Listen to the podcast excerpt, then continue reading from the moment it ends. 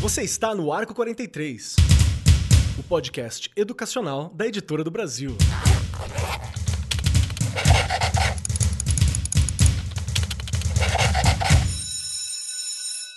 Saudações, saudações para você, meu querido professor, minha querida professora. Sejam muito bem-vindos aqui ao nosso Arco 43 podcast no mês dos professores e acima de 100 episódios, porque essa é a nossa vida agora. Existe uma vida pré-100 episódios e pós-100 episódios. Dá uma segurança, dá um período, você fala assim, nossa, estou aqui há muito tempo, sou um ancestral que estou aqui falando com propriedade. Então, estamos muito felizes por isso.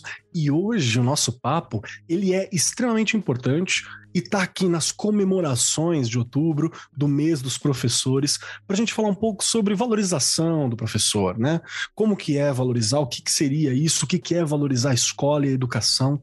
São umas discussões que às vezes nós temos nas escolas, assim, bate-papo no café e tal. E hoje a gente vai estender essa discussão e trazer algumas informações extras, trazer alguns olhares, pensar esse período pandêmico, pensar após pandemia, porque para você que está ouvindo a gente aí em 2025, Aqui ainda tá mais ou menos. A gente tá achando que tá bom, mas não tá tão bom, não. A gente tá, tá caminhando, né? E para discutir isso junto comigo está ela, a panaceia universal da educação, a cura para todos os males, aquela que está aqui para trazer a resolução dos problemas. Regiane Taveira, como está, minha querida? Antes fosse, hein? Que delícia resolver todos os. Os meus também, né? Claro. Mas vamos lá, muito obrigada, Keller. Você sempre se superando. E acho que você já destacou muito bem a gente vai ter aí. Vamos falar de mais um assunto, né, relacionado ao dia do professor, ao dia da professora, não é? O que, que é isso? O que, que é valorizar este trabalho, não é mesmo? Será que a gente sabe exatamente o que é isso? Será que a gente consegue compreender de verdade o que, que é a valorização do professor? Vai ficar aí já para a gente começar a pensar um pouquinho, não é? A gente fala, não, mas nos últimos anos o professor está sendo valorizado. Durante a pandemia o professor foi valorizado. Será? Fica aí a minha pergunta: será para a gente começar a brincar um pouquinho? E hoje nós estamos muito bem divididos, hein? Eu vou deixar você apresentar, claro, mas estamos muito bem divididos. O time tá certinho hoje, não tá, Keller? Hoje está certinho, as meninas trouxeram comidas e os meninos trouxeram refrigerante. Assim que está organizado aqui o nosso momento, esse nosso bate-papo, esse nosso café. E para compor a mesa aqui, está junto conosco Jéssica Dalcin da Silva, que é pesquisadora e servidora pública na UFSM. Desde 2008, já vai um tempo, hein? Eu vejo 2008 eu falo assim, ai, foi há dois anos atrás. Não, tem 12, tá ligado? Tem muito tempo. E, além de tudo, é mestre em patrimônio cultural e realizou produção acadêmica na área de design, trabalhando com moda, e também organizou uma antologia que eu adorei, que é a Sussurros da Boca do Monte. Lá em 2017, ganhei uma edição, tá aqui em casa, acabei de mostrar aqui na telinha da nossa gravação, fico muito feliz com isso. Foi financiada coletivamente, uma grande vitória, né? A gente conseguir trazer esses materiais para a realidade. E atualmente ela é doutor doutoranda pelo PPG em Educação da UFSM, trabalhando com imaginário social e cooperação em rede, além de dubladora e podcaster lá no Radiofobia. Vira e mexe, tá lá participando sempre que pode e também é membro do Conselho Municipal de Cultura de Santa Maria. E falando no Radiofobia, aquele abraço pro Léo Lopes que eu não vejo há algum tempo. Beijo, meu querido. Vamos que vamos. Jéssica, seja muito bem-vinda. Como é que estão as coisas por aí? Tá pronta para o nosso bate-papo? Keller Regi, muito obrigada pelo convite. Ainda mais uma edição assim especial, né, pela, pelo mês dos professores. Então, muito me honra estar aqui participando. É, a gente sabe que é, esse momento pandêmico fez com que emergissem muitas discussões, né? Já vinham, às vezes, algumas coisas assim é, se calcificando, e daí vem uma pandemia dessa e muda tudo, né? Realoca tudo. Então, acho super interessante a gente poder ter esse espaço para discutir a, a escola, a escola que está em nós e a escola que está fora de nós, né? Eu acho que vai ser super legal esse nosso papo. Muito obrigada.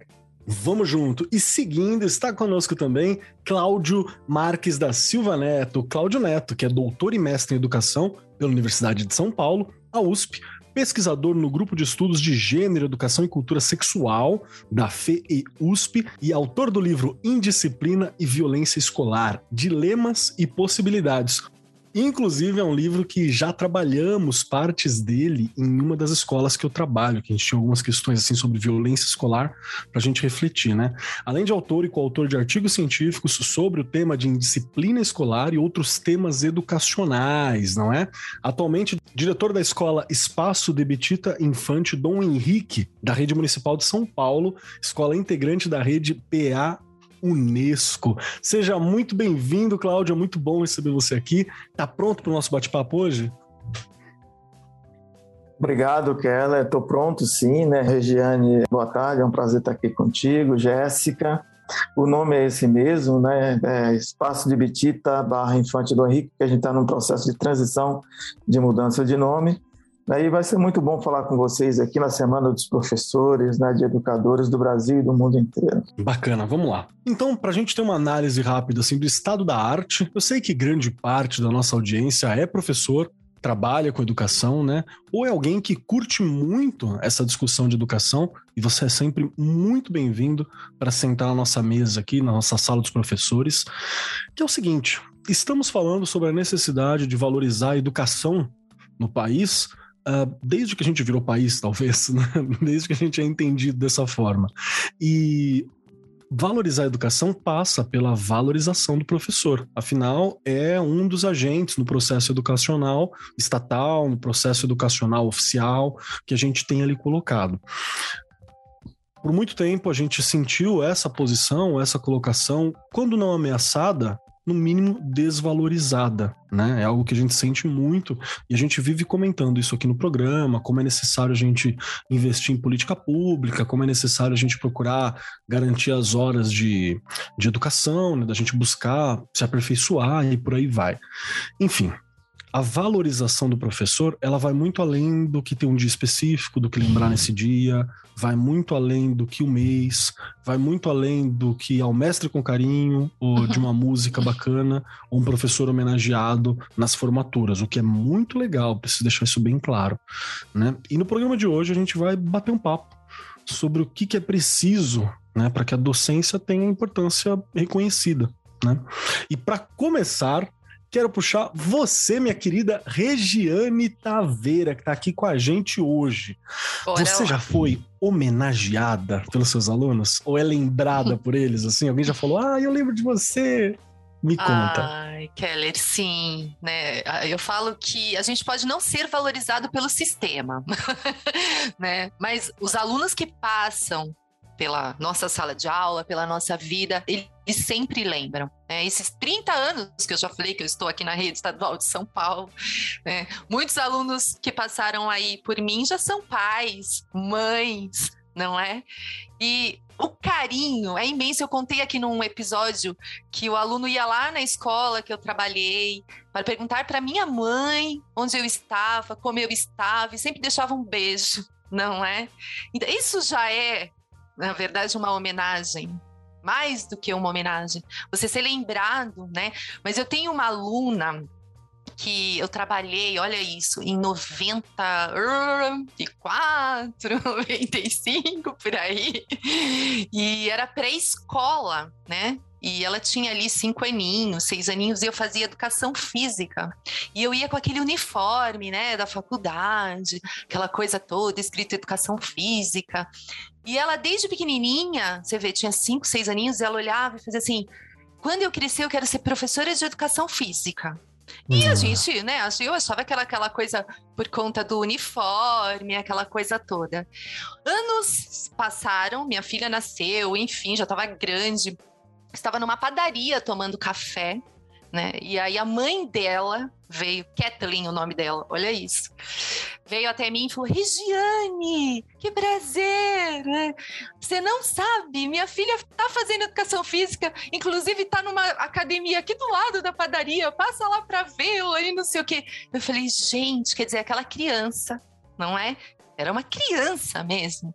Definiu algumas coisas da vida dela, por um exemplo. Claro que com o passar do tempo ela deve ter pensado, né? Foi uma escolha dela, assim. Mas olha, também é uma outra homenagem, não é? Uma super homenagem, porque a pessoa escolheu uma profissão porque vê alguém desenvolvendo aquela profissão não é? Já é o que eu disse, já é uma homenagem. Passar e te mandar um beijo. Né? Eu tenho uma aluna, lembrei de outra. Olha, Keller, eu vou ficar aqui o um programa inteiro falando. é que esse é muito bonitinho. É aquela sala que eu trabalhei de recuperação de ciclo. Os alunos Sim. tinham sido reprovados pelo primeiro Saresp aqui da rede. E eu trabalhei com uma turma muito, mas muito difícil, no sentido de baixa autoestima, não estarem alfabetizados e aí tinha ali uma aluna com quase, acho que ela tinha uns 15 anos, e a mãe ficou grávida, e era uma menina, e eles deram meu nome. né? Então é uma coisa que também me marcou muito, né? Pensa, nome Regiane, na irmãzinha, porque era professora. Então, coisas, se eu ficar aqui, é o que eu falei, eu vou ficar contando, e isso é homenagem não é? Isso é uma homenagem verdadeira. Né? Não adianta no Dia dos Professores você ter toda lá uma, né, toda uma festa, homenagem, aquela coisa, né? depois você ser esquecido, não é? Acho que no decorrer dos anos que você trabalha numa escola, vale muito mais a pena você realmente é, perceber que houve alguma transformação ali, né, nos jovens, nas crianças que passaram pela sua mão, do que a gente falar de homenagem no sentido de festa. Tem razão, tem razão. Olha que, que bonito, né? Eu, eu, eu às vezes me pego pensando assim, eu percebo muito quando eu chego numa escola nova, começa a aparecer um pessoalzinho com cabelo parecido, né? Uma roupa parecida, porque tem uma, uma influência, né? Eles dão uma, uma inspirada, assim. Então, é muito legal você ver ao longo do tempo, né? O quanto a gente acaba tendo esse impacto. Cláudio Neto, minha pergunta para você agora, meu querido. Já recebeu muitas homenagens, assim, se sentir muito especial por parte dos alunos? Conta para mim. Oba, também recebi, né? Assim como a Regiane é muito gratificante o reconhecimento né, no plano subjetivo, que é ter um reconhecimento por parte dos alunos, das famílias dos alunos. Né? Então, assim, eu sou diretor de escola, estou na pesquisa, mas eu comecei a minha trajetória profissional como professor também, né? De crianças, de primeiro ao quarto ano. Então, Ai, há 30 legal. anos eu fui professor, né? De segundo ano, terceiro, quarto. E ainda hoje, né, décadas afastado já da, da docência, já como diretor de escola hoje, até professor universitário, eu recebo convites, por exemplo, eu recebia convites dos meus ex-alunos para ir às formaturas, né? Formaturas de ensino médio, depois do curso superior. Recebo notícias, por exemplo, do que eles estão fazendo, né? Assim, pessoas que foram alunos meus há 20 anos, né?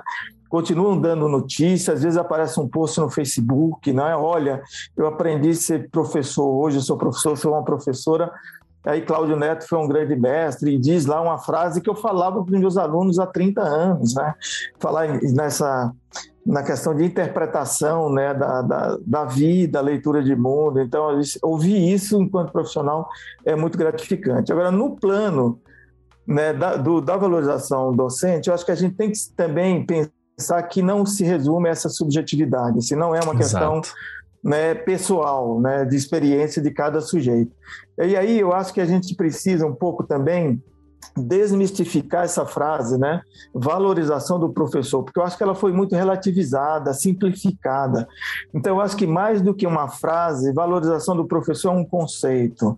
Enquanto conceito, ele tem, pelo menos, a meu ver, né, três planos fundamentais. Um plano é o plano da escola, né? Um outro plano é o plano profissional e, por fim, o plano social.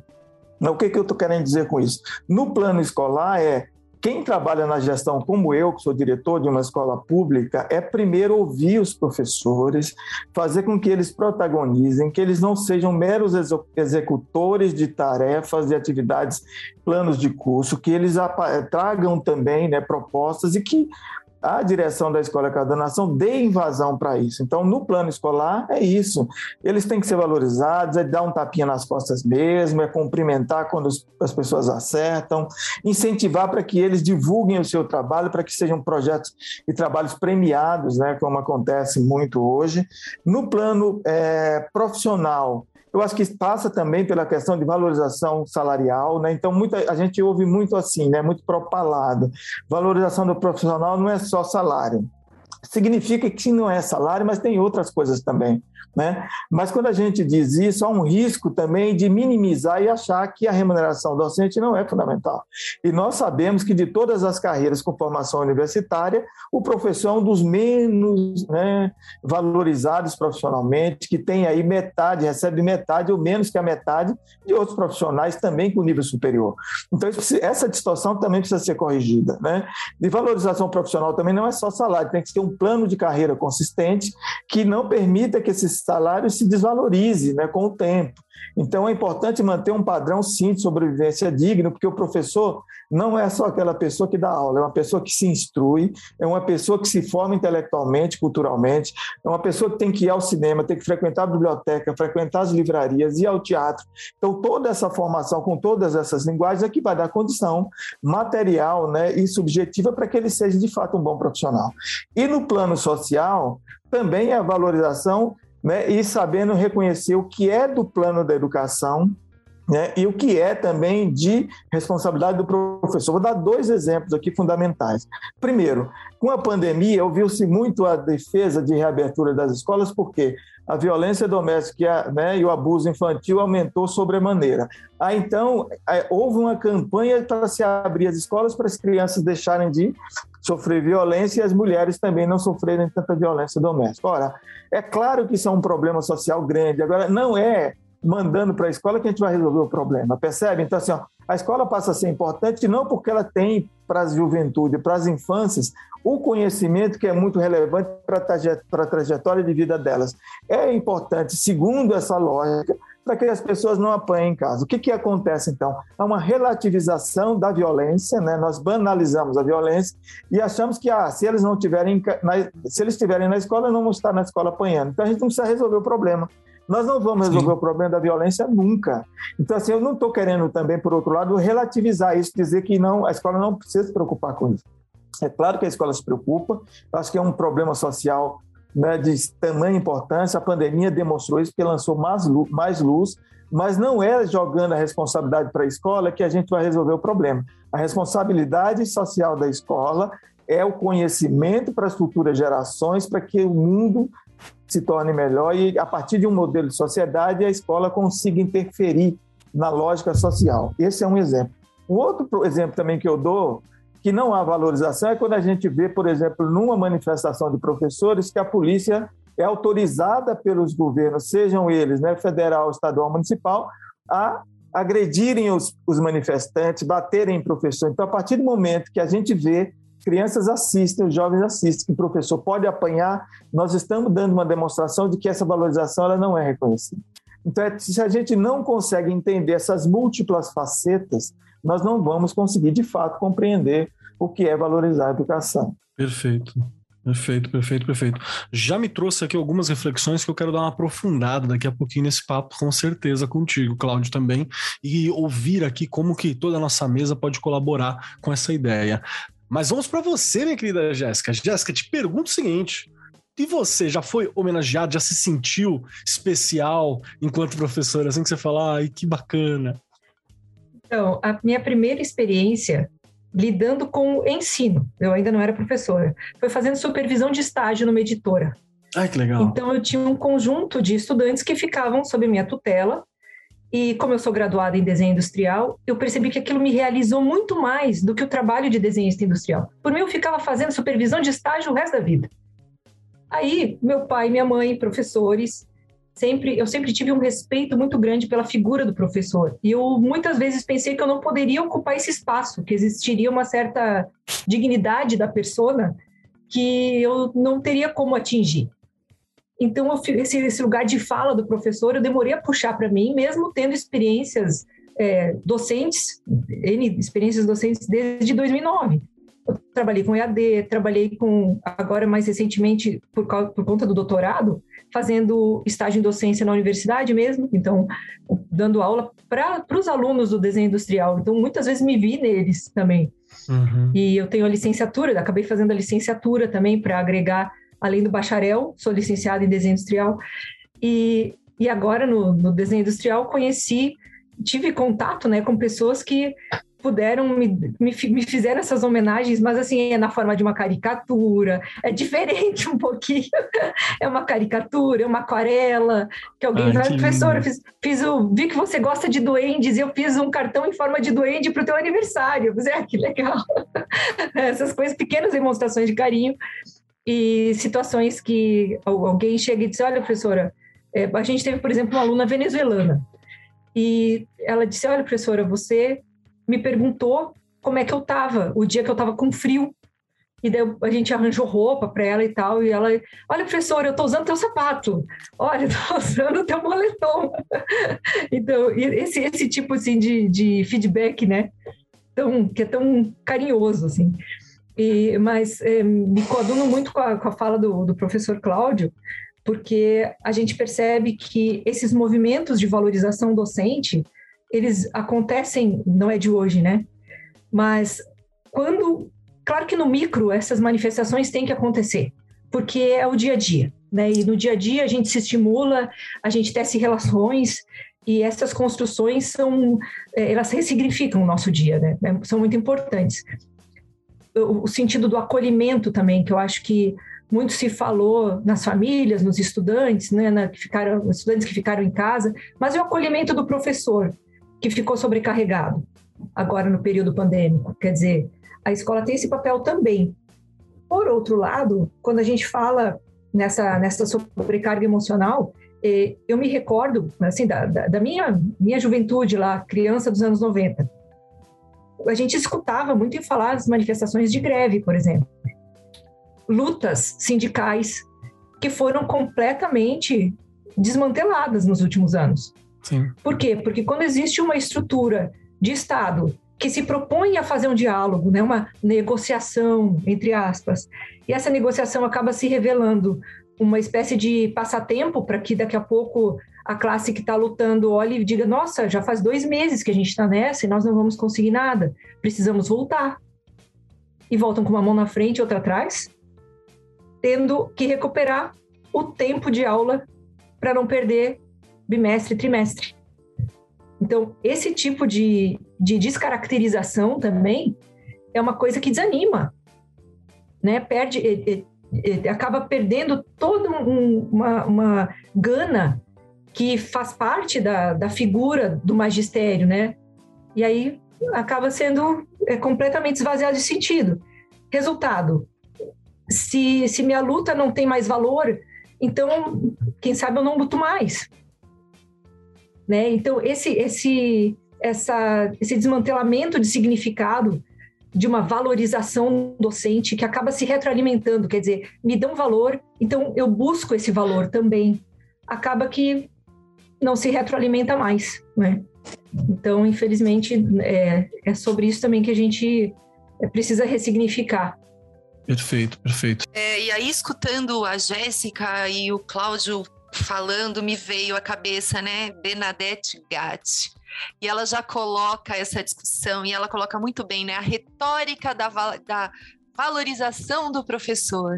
Infelizmente, acaba que, né, muitas regiões no país, claro, em muitas das regiões aí do país, se fala da valorização, de melhorar, disso, daquilo, mas ações concretas não acontecem. E é uma discussão nossa que já em vários episódios, Keller, que a gente já levantou isso, entra é, né, político, sai político, muda coisa, não, aquilo não era bom, mas na verdade, né, um plano de carreira nunca existe de verdade. Gente, se a gente começar a analisar planos de carreira, dá vontade de chorar, não é? Nós tivemos algumas propostas aqui nos últimos anos, não posso mentir aqui no estado de São Paulo, que dá vontade de chorar. Não é? E se você for olhar, né, a questão, acho que o Cláudio colocou isso também, a questão do salário, gente, um salário, eu tô há muitos anos na rede, só para a gente brincar um pouquinho, tá? 2.500, 2.500 reais, 30 anos de Estado, né? Eu fiz faculdade, eu fiz pós, eu fiz mestrado. Ah, e o mestrado é uma brincadeira aí também, não é? Nossa, faça mestrado, que daí você, é, como é que fala? Aumenta de número ali, né? Vai do 1 pro 2, pro 3. Não fez diferença no meu salário, gente. Eu, eu juro que não fez. Então a gente precisa de um plano de carreira. É uma vergonha você estudar, você ter toda. Aí depois falam assim, ah, não, mas tem professor que é bom e tem professor que é ruim. eu já brinquei disso aqui também. Não existe isso. Existe professor que não teve a chance de se formar direito, é só olhar as metas lá, as 20 metas da educação, não é? Que muita coisa não foi atingida até hoje. É só a gente olhar, não é? Para a infraestrutura aí de algumas escolas que o professor se vira nos 20, nos 20, porque nem no. Coitado, eu nem falo 30 mais. Né? Porque o cara chega no limite dele, ele para nos 20. Né? Durante a pandemia, vimos que formação faltou e muita. Infelizmente, formação em serviço, que a gente discute bastante. O professor, muitos já falei isso aqui, não sabiam mexer no Word. Ah, mas é culpa do professor, ele também não se esforça. Sempre é culpa do professor. Né? É claro que o professor tem que ter ali. É, né, fazer, ir fazendo seus cursos, né, na medida do possível, mas é obrigação de, dentro de uma rede que ele também, que essa rede se preocupe com a formação desse professor. Até porque a cada ano são turmas diferentes. A gente já, brin já brincou aqui também da geração Y, Z, D, E, eu nem sei mais em qual que a gente está. não é? E aí o professor tem que estar tá preparado, o professor tem que estar tá preparado. Mas a gente também precisa de política pública pensando em tudo isso. Acho que o Cláudio destacou aqui também a questão da gente falar é, dessa coisa de, de, da formação ali, a inicial também, né? A, a inicial te prepara para a realidade da escola, gente. Pelo amor de Deus, vamos dizer, vamos ser realistas. No meu último ano aqui, né, que eu já comentei na escola como gestora, se a gente não fizesse um trabalho com o professor que chegava ali novo, concursado, ele tinha muita dificuldade em lidar com uma série de coisas. Então, realmente a escola tem que ser, né, é, o primeiro contato, o primeiro contato dele né, depois que se forma, é na escola. Gestores que o acolham bem. Acho que o Cláudio colocou isso, né? Ouvir, escutar este professor. Eu sempre brinquei aqui no programa e falei da sondagem. Fala-se tanto em sondagem dos alunos e das alunas, mas a sondagem do professor. O que meu professor precisa? Né? No que eu posso ajudar nesta formação? A gente tem que fazer, porque senão ele não consegue dar conta só com a formação inicial. Não tem como. Perfeito, perfeito. Acho que é um olhar importante. E inclusive por isso que eu puxei aqui esse, esse lado mais afetivo e micro mesmo, da nossa micro-realidade ali na sala de aula. Porque muitas vezes é a principal valorização que a gente tem. O que tem alguma coisa de errado, se você percebe que dentro de uma linha total estrutural, como foi muito bem analisado por você, Rê, como a Jéssica já falou aqui, e como o professor Cláudio, inclusive, apontou várias outras questões, a gente não tem, né? E, e, isso é uma reflexão que a gente precisa fazer. Eu quero puxar de novo para você, Cláudio, o seguinte: nós tivemos essa situação pandêmica agora, que ela é histórica e, no mínimo, né? Ela é ela é única na nossa geração e ela é histórica de várias maneiras, histórico no Brasil de várias outras maneiras também, porque a gente percebeu a necessidade do professor foi se falado muito, os pais falando, nossa, como a escola faz falta, escola tem que ser a primeira coisa a abrir, a última coisa a fechar, precisamos ter os alunos. A gente teve diversas, diversas ideias distintas, inclusive, sobre a importância da escola, mas sempre colocando ela num, num patamar de, de, destaque ao longo desse caminho. Inclusive, várias ideias, até dissonantes entre si, foram veiculadas aqui por participantes né, do nossos programas. E é importante dar essa voz para os professores, dar esse olhar também. E aí eu te pergunto, será que a gente realmente conseguiu abrir o olho né, enquanto sociedade, enquanto gestores, vamos lá, enquanto gestores públicos, enquanto diretores, para a importância do professor e o que, que a gente pode fazer pelos professores para valorizar mais isso, qual que é a tua impressão, Cláudio, sobre, sobre, essa, sobre o impacto né, da, da percepção da importância do professor nesse momento todo que a gente está vivendo? Eu acho é, Marcos Keller, que não tem importância mesmo, né? Mas assim, antes disso, eu queria só fazer um contraponto aí com relação à realidade vivida no estado de São Paulo, que a Regiane aponta. Na Prefeitura de São Paulo, nós temos um plano de carreira que foi né, construído de 89 a 92, que ele sobrevive ainda hoje e faz com que os salários na Prefeitura de São Paulo sejam razoáveis em relação ao resto do Brasil. Né? Exato. E aí, é é, então, quando termina esse governo de 1992, que foi a prefeita Luísa Erundina, o governo seguinte já caçou um aumento de 81%, ou seja, então os nossos salários hoje deveriam ser 81% maiores do que eles são atualmente. Mas ainda não são os piores, né? E a gente tem um plano de carreira, porque nós temos quinquênios a cada cinco anos, a gente tem as evoluções funcionais, então assim, a gente, ninguém na prefeitura tem um salário igual. É possível, por exemplo, que um diretor em começo de carreira ele tenha um salário inferior a um professor que já esteja numa, carreira, numa, numa etapa mediana da carreira. Então, isso ainda está sobrevivendo, a gente tem sofrido muitos ataques, mas não conseguiram acabar ainda apesar de não ser os melhores do, dos mundos, mas ainda ele é um muito plano. bom. Ele, é, mas ainda é... tem um plano, né? Você tá, tá indo um para algum lugar. É. é Isso. E ele, é resiste. Agora, é, retomando aí, né, a sua a sua provocação e esse questionamento sobre o que eu acho que não tem esse reconhecimento. Assim, eu acho que a escola a gente tem mesmo que pensar de todos os espaços sociais, o que deveria estar mesmo em debate é a escola, porque é na escola que nós temos as infâncias e as juventudes os adultos, sobretudo para as infâncias e juventudes, o que, que significou essas pessoas ficarem um ano, sete meses, aí um ano, seis meses, sem frequentar esse espaço, porque, assim, é claro que tem o aspecto da inteligibilidade, tem a questão do conhecimento, né, dos saberes, mas também tem a questão das interações sociais. O que, que significa para essas pessoas conviverem com outras, brincarem, se divertirem, conversarem. Então, assim, é muito maior do que isso. Então, a escola, de fato, ela é o espaço social mais importante na sociedade. Se não é, isso é inegável, não tem outro espaço, né? Que porque ela lida aí com uma diversidade muito grande e está no desenvolvimento das pessoas, né? Agora o que que acontece que a gente percebe? As escolas já estão abertas, estão de volta aí, mas a pandemia, como você falou, Marcos, assim, foi uma coisa histórica que as nossas gerações não viveram, né? há 100 anos, mais de 100 anos, significa que é algo muito novo. E isso está repercutindo, inclusive, nos aspectos emocionais e psicológicos das pessoas. Com certeza. Então, ano que vem ele faz de novo essa pergunta, né, professor A gente faz um outro programa ano que vem.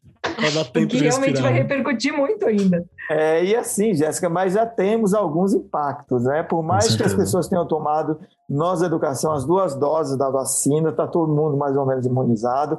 E ao contrário do que muitos propagam, a vacina é eficaz sim, porque nós estamos nas escolas, tem contaminação ainda hoje, tem alunos que estão se contaminando, porque as crianças são, não estão vacinadas, né? até os 12 anos não estão vacinados, só os adultos. Então, a gente está tendo caso de contágio de crianças e todos os professores que tiveram sintomas e foram testados, não deu negativo.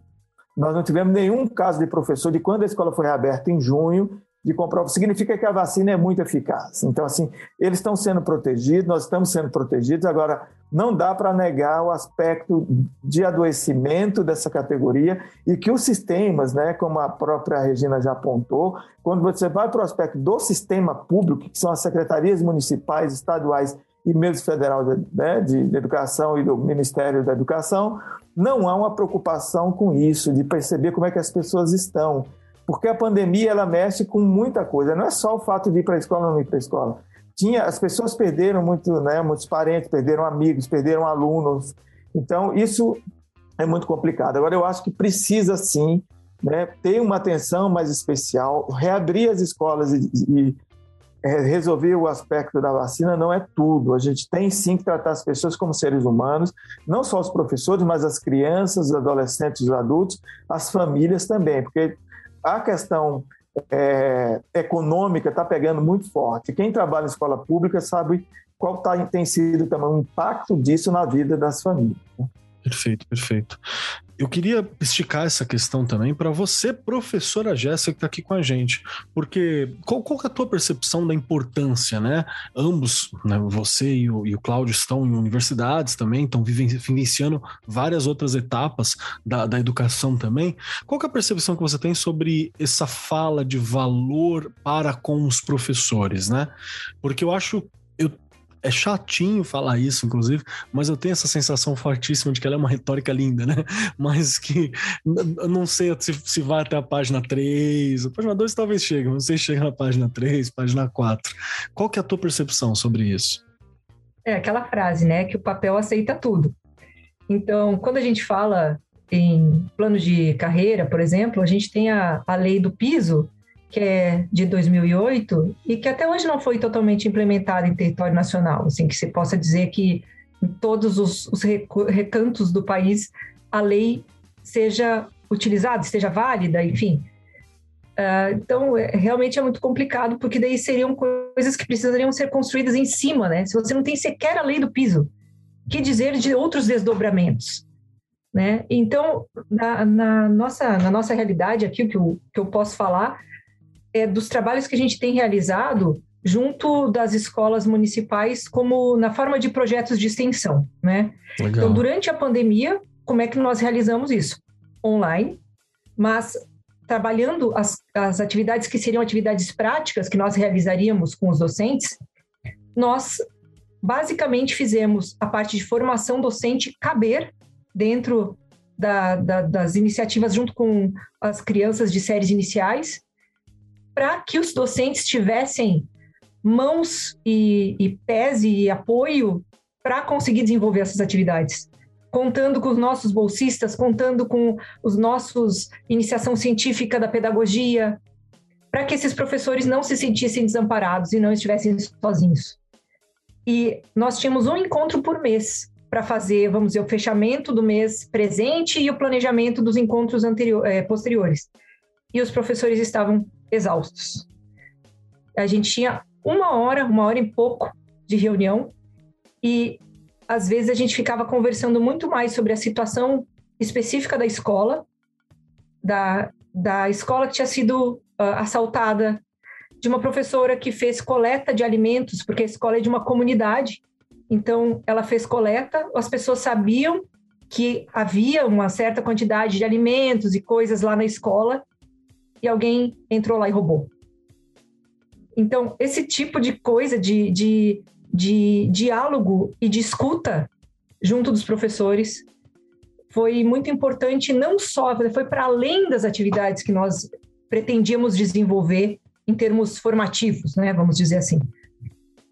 Então, o que, que eu percebo? Que essa, esse momento, a escola se mostrou muito mais do que um espaço de ensino-aprendizagem, né? Vamos colocar assim amplamente, e um espaço de suporte social em vários aspectos, inclusive para dar um senso de rotina para essas hum. crianças, esses alunos que ficaram em casa. Para que eles tivessem um quase que um porto seguro de entender que a escola estava ali, para além das quatro paredes ah, vamos, vamos mostrar então minha tarefa para a professora. Eu tenho que hoje fazer a tarefa de tal coisa. Então, eu vou mandar para a professora e a professora me dar um feedback. Claro que, é, psicologicamente falando, para o professor isso é uma sobrecarga enorme, porque ele passa a ter uma responsa que não é dele, né? de dar uma, um aspecto de segurança que muitas vezes ele não está conseguindo para si mesmo, ou para dentro da sua casa.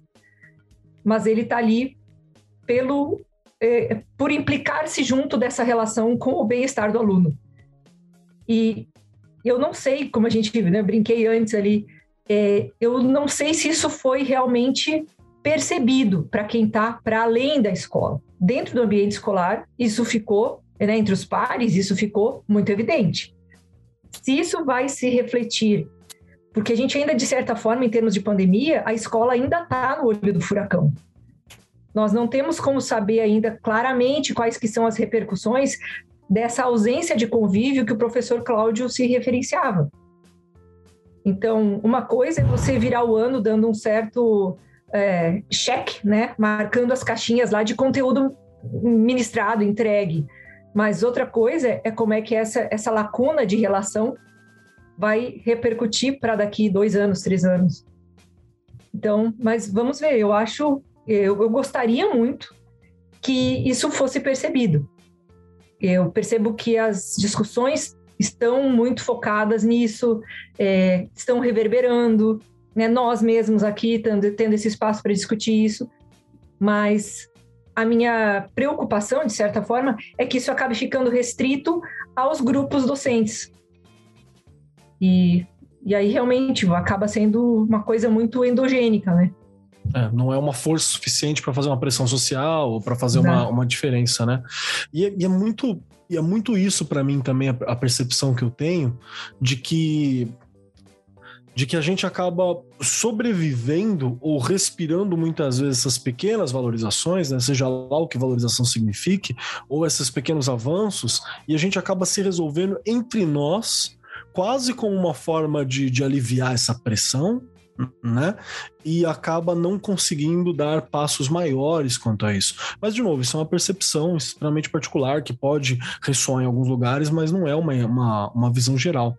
É, Regiane Taveira, minha querida Rê, Faz sentido essa, essa piração que eu, que eu tô falando aqui? Hum, e claro aí que eu, tem sentido. E eu, é, eu quero lembrar também que você, de vez em quando, você fala sobre o, o Plano Nacional de Educação, né, sobre as metas da educação, sobre todas essas questões que, que a gente de vez, de vez em quando coloca. É, primeiro, se essa minha percepção faz sentido, se eu não tô pirando, eu, é uma coisa que eu costumo perguntar aqui, porque às vezes eu posso estar tá pirando, né? Às vezes tá tudo ótimo aí, sei lá, só eu que tô reclamando. Ah, tá. Vai que. E também sobre é, quais são essas metas que a gente tem, o que a gente gostaria de alcançar? Se você podia dar uma levantada nisso para a gente também, por favor lembrando aí, a gente tem 20 metas, não é? E a gente pensando ali na parte de formação do professor, né, que tem ali a questão da, é, da política mesmo, educacional de formação, não foi atingida, que se eu não me engano, é a meta 15, isso? É, não foi atingida. Né? Diz que até 2024 a gente tem um prazo aí ainda, né? Quem tempo, acredita, quem acredita, ok, não é? é? Tem algumas que chamam muita atenção quando você lê, principalmente na questão de alunos, né, na escola, matriculados, aí eles colocam assim, parcialmente atingidos, 75% estão lá. Gente, 75%, criança e adolescente tem que estar na escola 100%, não é? Então, se para um país a meta foi, né, é, como é que fala? Eles colocam, eu até coloquei o termo que é bem, é, é, como é que é? Alta, ai, Volta, Regiane, aqui, né? Me perdi um pouco, desculpa aí. É, eles colocam que parcialmente, essa é a palavra, parcialmente atingida, com 75%, né? Que nem na educação infantil, que chama atenção também, crianças de 4 e 5 anos estarem na escola. A gente está falando do Brasil todo, tá, gente? A gente está falando de São Paulo, né, especificamente, estamos falando do Brasil, e a gente sabe que o Brasil é extenso demais. Então, também não foi alcançado. Óbvio, não é? Não foi alcançado.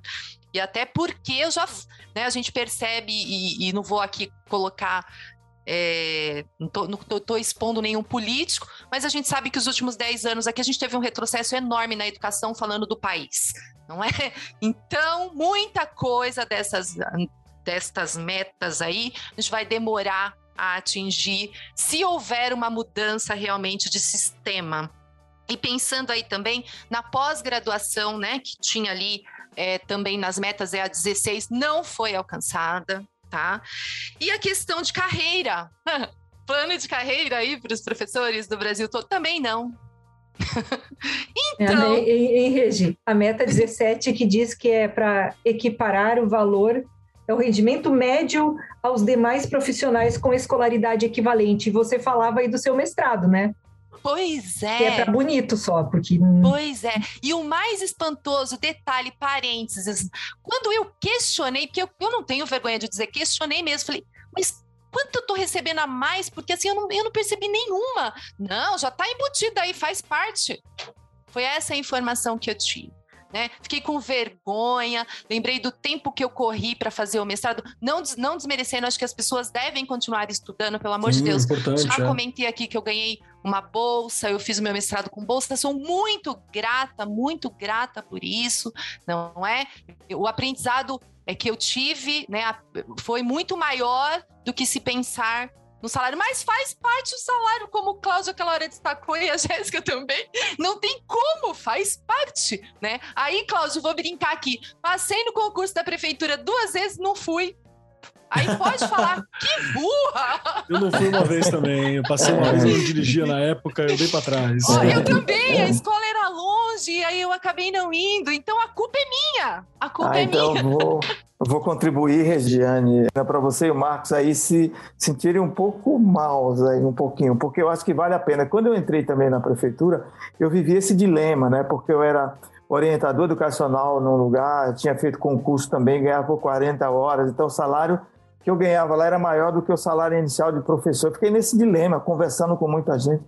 E na última hora eu resolvi, não, vou fazer o concurso, porque é aí que, geral, que justamente prevalece um plano de carreira. Né? Você entra como professor, você não vai ganhar um salário tão elevado ou muito distinto do geral, mas o que lhe garante é um plano futuro. Eu via isso na prefeitura, né? quando eu entrei. Ah, não, o que faz diferença é o seu quarto quinquênio. Quando você fizer 20 anos, sem diferença. E de fato é isso. Quando você completa 20 anos de carreira, você começa a ter sim um salário muito melhor, uma condição de trabalho de vida muito melhor. Então, eu sinto muito dizer isso para vocês, mas. É, Olha, você, é ele, ele, falando, agora me deu até um frio no estômago, porque é, eu tenho então. 30 anos e eu já recebo a sexta parte. Se eu tivesse na prefeitura, eu ia estar tá sorrindo, então, não ia? E aí, assim, eu também fui professor do Estado, falei 16 anos no Estado, inclusive conciliei Estado e Prefeitura, e chegou na altura da minha vida dos 20 anos, que aí me possibilitou a deixar o cargo do Estado e eu estou vivendo muito bem muito mais feliz, né? Claro que eu estou tendo menos alunos, eu poderia ter um lado bom também, não vou dizer disso, mas o lado também excelente é a qualidade de vida, de se dedicar a um único emprego, de ter mais tempo, de se informar, etc. E aí uma coisa também, Regiane, você colocou muito bem, né? E a Jéssica também trouxe, eu acho que no Brasil a gente padece de um problema sério, né? A gente convoca a educação toda vez que a gente quer apontar o problema do nosso nível civilizacional. Ou seja, a educação no Brasil é um problema. Ele aparece sempre nas eleições, vai ser o, o, né, o ponto alto das discussões políticas. Só que, na verdade, na prática, é, astutamente se desvincula o tema da educação do plano social. Né? Porque a educação que a gente tem, na verdade, ela é reflexo da sociedade que está organizada como ela está e a gente prepara uma educação que a gente está vivendo hoje. Então, o que, que acontece? De fato, a educação nunca foi importante. Se ela for importante, como ela deveria ser, a gente não teria esse estágio civilizacional que a gente tem no Brasil hoje. E, de novo, a pandemia, né? A gente, isso veio à luz, essa anticiência que parece que a gente tinha um monte, metade da população brasileira, desculpa, é só uma alegoria, uma brincadeira estava dentro de uma caverna, saiu agora para dizer que não acredita na ciência. Né? Então, isso é um pouco nessa carência, essa falta de uma formação sólida, escolar, intelectual das pessoas, de que, de fato, a, a educação não pode ser valorizada, que se ela for valorizada, isso não vai acontecer.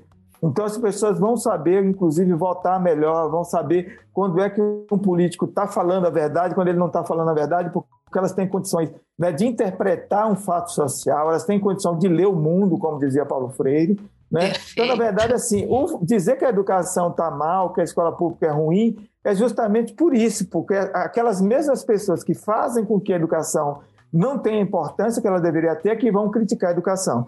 E aí tem uma Exato. coisa também na pandemia que veio muito à tona, aparece em todo lugar, vocês já ouviram falar, que é a questão da evasão escolar.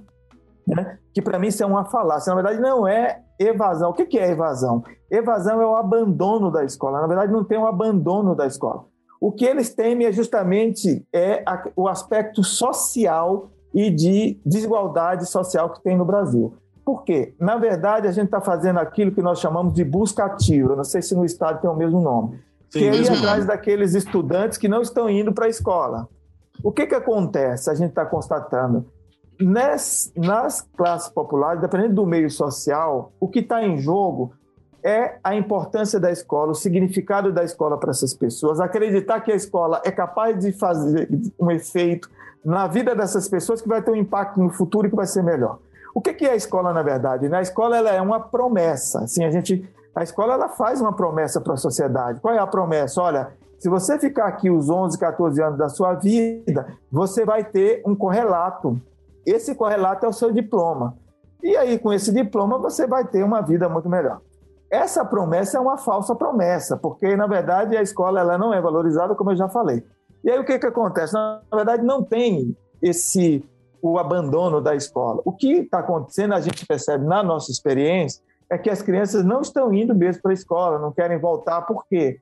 Tem uma coisa social que a gente está vendo constatando muito agora, é o seguinte, quais são as relações estabelecidas entre as famílias, né, as relações de autoridade e poder entre as crianças, os jovens e seus pais e mães, né, a gente está constatando, a gente recebe muito pedido de manhã, vai lá, conversa com meu filho, porque eu não estou conseguindo fazer com que ele venha para a escola, é importante que a escola convença. Veja, a escola ela começa assimilando várias funções, na verdade, que não são funções dela.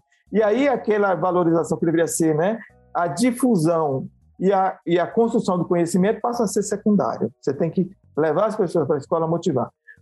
Uma coisa também que aconteceu, só outro exemplo, né? Se uma mãe vai lá, olha, eu quero que vá lá, já estou com um problema, meu filho nunca veio para a escola, ele precisa vir. Ah, seu filho está lá agora, então vamos lá na sua casa, a gente já conversa com ele. Não, mas o problema não é meu filho, é o pai dele. Percebe? Então, assim, ó, veja, o que a gente está discutindo aqui não é evasão escolar, o que a gente está discutindo aqui não é abandono, o que a gente está discutindo é relações familiares num determinado meio social, de que tem uma questão também de empregabilidade, porque as mães também dizem assim, olha, a gente sai seis horas da manhã para trabalhar, a aula começa às sete, a criança, meu adolescente não acorda e quando eu volto, a aula já foi, percebe? Então, assim, o que, que é isso? Se a gente também não cuidar da questão social, da pobreza e de condições de vida para a população, a escola nunca vai ser aquilo que ela deveria ser, não é? Então, é uma coisa também fundamental que é de não desvincular a realidade social, a desigualdade social de uma educação de qualidade e de uma função escolar realmente condizente com o desenvolvimento que a gente espera e precisa de uma sociedade. Perfeito. Eu acho que faz todo sentido, porque é de novo aquela questão de planejamento que a gente está conversando, né? A gente sente que dentro do, do ambiente educacional, dentro do, do plano de carreira do professor, a gente não tem muita noção de para onde está indo muitas vezes, especificamente no Estado. Também é válido para várias instituições particulares que contratam professor, tem modalidades de, de contratação ali, que também não apresentam um, um, uma evolução de carreira para quem está naquela, na, naquela modalidade de contrato contrato, né? E é o mesmo que acontece também quando a gente fala sobre Estado, quando a gente fala sobre prefeituras e por aí vai.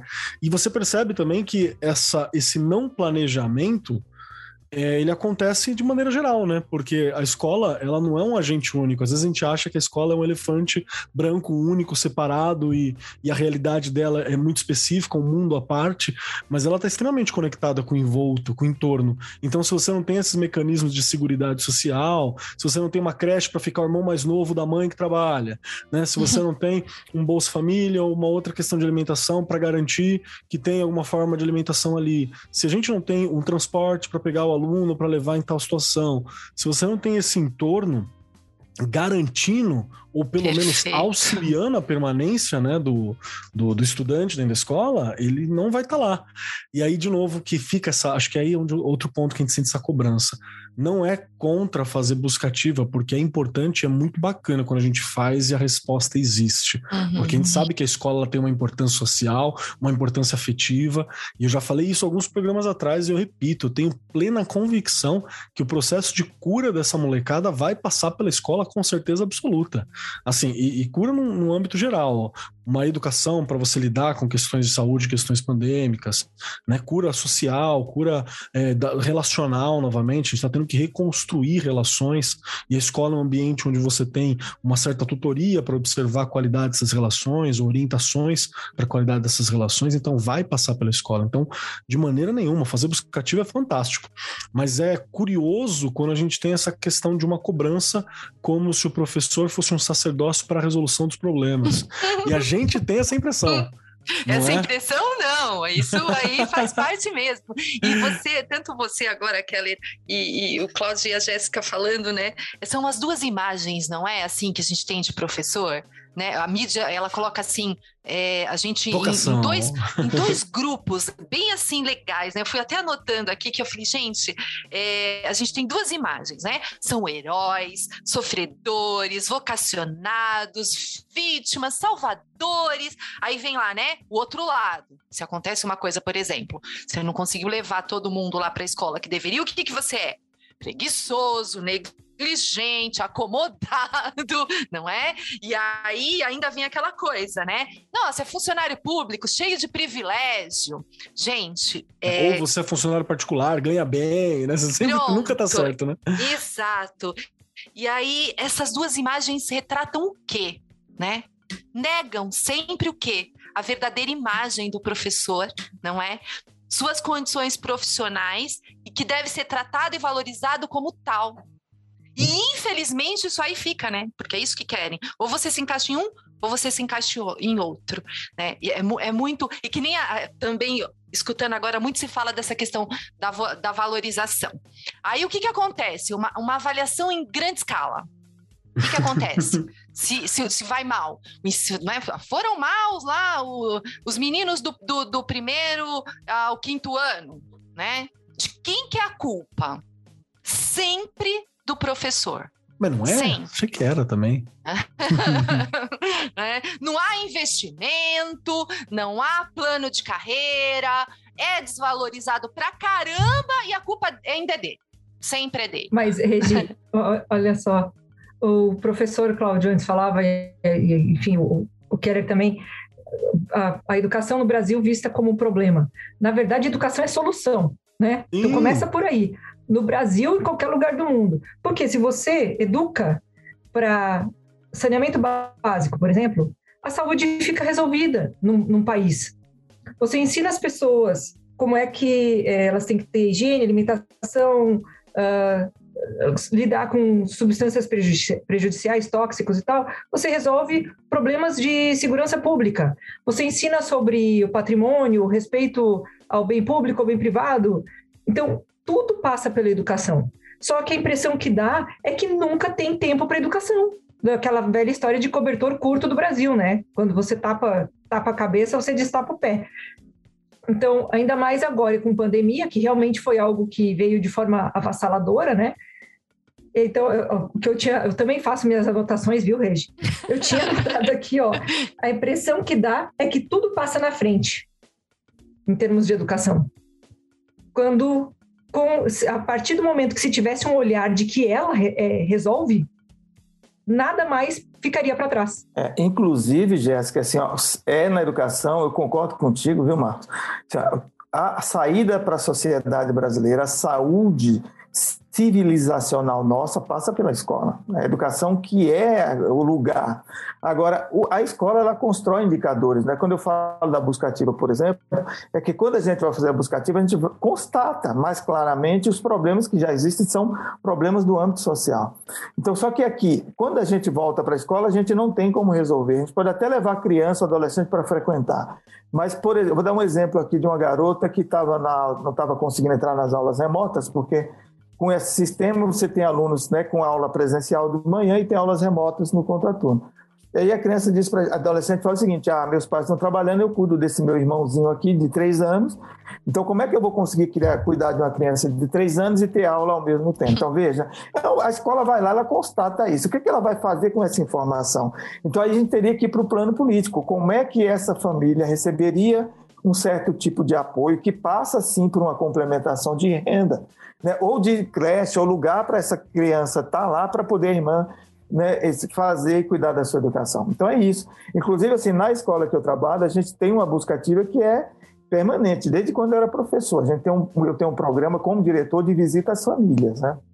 Então, eu visito famílias dos meus alunos semanalmente, antes da pandemia, desde 2000, de quando eu sou diretor lá de 2010. Então, semanalmente a gente escolhe lá alguns dos alunos professor, aliás, nós vamos visitar. Então, veja que isso tem uma outra natureza, né? uma natureza de relação entre a escola e a comunidade. Perfeito. Agora, quando a gente fala de busca ativa, assim, é fundamental a busca ativa, eu acho que não há outra forma, e busca ativa significa, inclusive, não só contato telefônico, né, ou por e-mail ou qualquer outro meio eletrônico, mas é ir mesmo até a casa, que é para constatar quais são as dificuldades. Agora, a questão é que quando a gente volta para a escola, parte significativa daquilo que a gente constata não tem como resolver na escola. E aí é o que a Jéssica falou, né? O que, que a gente faz com isso? Aí você tem que ir para o plano político, econômico, e como é que a gente resolve essas coisas. Né? Perfeito. Acho que é, é um olhar, é um olhar importante para a gente colocar. Eu, eu queria puxar uma, uma reflexão que está colocada aqui na nossa pauta, e eu acho que ela é importante, porque se isso não for real, ao menos há um trabalho ou há uma, uma observação assim. Eu vou fazer a pergunta, acho que vai ficar um pouco mais claro, que é sobre a identidade é, e a imagem e também a função da escola. Às vezes eu não tenho certeza se está claro para a comunidade, se está claro para os professores que estão presentes, se está claro no geral o que, que é essa função. E eu explico por quê.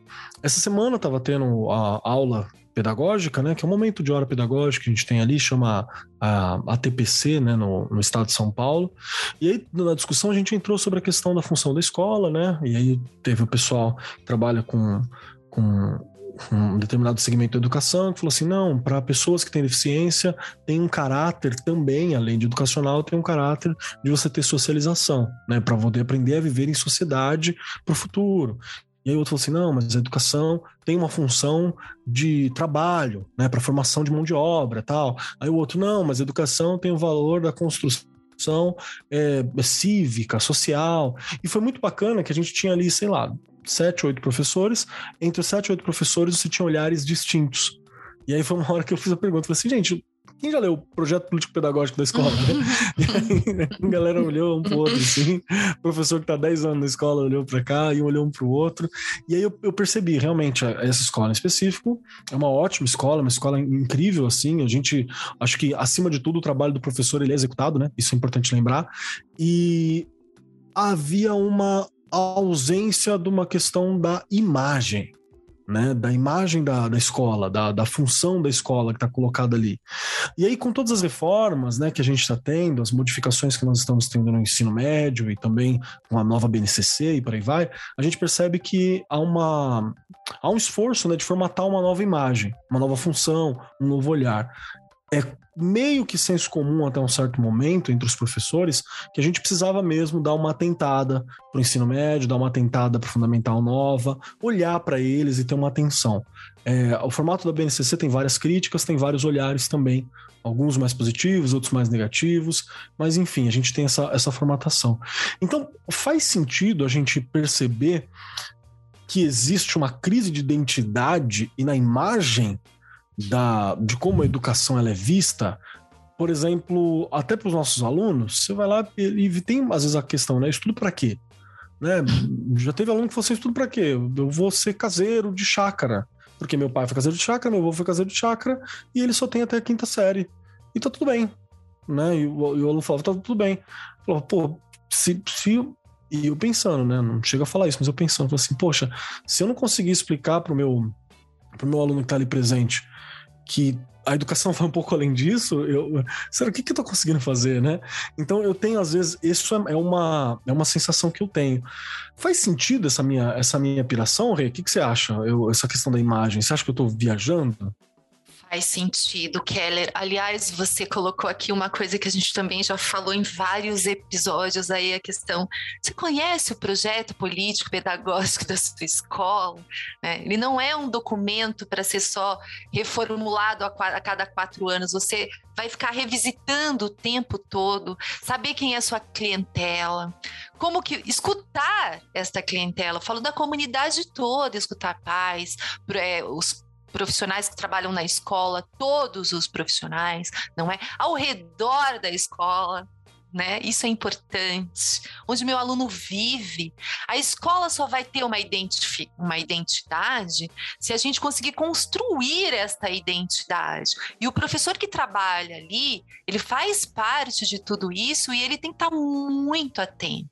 Porque senão a uhum. escola, porque eu olhando para a escola hoje, ela é um lugar de potencial transformação na vida das pessoas. Né? Só que quem vai fazer que ela realmente seja, né, esse poder, tenha esse poder de transformação, de transformação, são as pessoas que estão ali. E tem que ter uma identidade. Senão, realmente, eu nem quero ir para aquela escola. A gente já comentou isso aqui também. Né? Eu chego lá, ah, eu chego atrasado porque eu deixo meu irmão na creche antes de chegar na escola. Eu passei muito por isso. E aí eu já, quando eu chego, eu já não vai entrar, né? Eu tenho que conhecer a minha clientela. E acho que o Cláudio colocou uma coisa aqui que é super importante, né? Conhecer as famílias antes ah, de sim. acontecer a pandemia, né? Lá na escola que eu trabalhava, eu já comentei isso aqui, da gente ir na casa sim do aluno, conhecer por que, que ele não está indo, não é? Qual o motivo de tantas faltas? Por que que desistiu? Você precisa fazer isso. Se você já tinha esse trabalho durante a pandemia, isso ficou mais fácil. Mas isso é uma escola que tem identidade não é? Eu acho que você, a gente falar de identidade também, Keller, a gente tem que dar, é, destacar aqui essa coisa de não ter rotatividade de professores, não é? Porque quando você tem uma rotatividade muito grande, eu fico um ano numa escola, outro ano em outro, outro ano em outro, a coisa também não dá, não cria vínculo. E você falou uma coisa agora há pouco das diversas categorias que a gente tem, categoria B, C, D. Esse cara ele acaba cada ano estando numa escola. Isso também faz com que a escola perca um pouco da sua identidade, né? Porque eu estudei lá, é, e aí você vai estudar, fala, nossa, Keller, lá tem tal professor, tal professor, tem escola que não tem isso, gente. Porque acaba que é uma rotatividade tão grande que a escola acaba é, perdendo um pouquinho da identidade. Não, perde a identidade, na verdade, né? Você não consegue nem fazer uma boa formação em serviço como você colocou aqui, do ATPC, que é um espaço super importante, conquistado Sim. aí pelos professores, não é? E que precisa ser valorizado também. E isso também vai fazer com que a escola tenha uma boa identidade. Ó, naquela escola lá tem formação. isso é maravilhoso, gente. Né?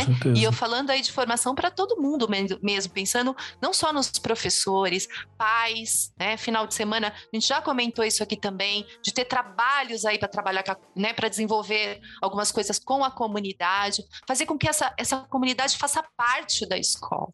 A escola não pode ser uma coisa é tipo uma ilha, né? Fica naquela ilha e lá só entram os alunos, as alunas. Não, a comunidade toda tem que fazer parte para que ela tenha identidade e para que ela tenha esse poder de transformação real. Perfeito. Eu queria esticar essa questão também para você, Jéssica. Você acha que a gente tem uma questão sobre identidade e imagem da escola? E eu digo tanto para os professores, né, no sentido micro, como a gente falou aqui do projeto político-pedagógico, às vezes a gente está numa escola e a gente não entende direito qual que é o, o direcionamento que ela tem, quanto no sentido da sociedade mesmo. Às vezes, às vezes olhar para a escola e não ter uma clareza sobre qual é a função né? Ainda mais com a questão que a gente está vivendo hoje sobre. Bem, se nós que estamos aqui, né, estamos questionando o mestrado para quê, né? Aonde que está refletindo, né? Se tem essas questões todas que é sobre a continuidade da educação, será que não tem uma, uma, uma dificuldade de compreender qual que é a função da escola? Ou se é só uma operação minha também? Às vezes eu estou viajando aqui. Não, acho que não é viagem, não. Se, se tem viagem, é sempre uma viagem válida. a, a gente trabalha lá no nosso grupo de pesquisa com imaginário social e educação, né? A nossa área de pesquisa. E o nosso autor de trabalho se chama Cornelius Castoriadis.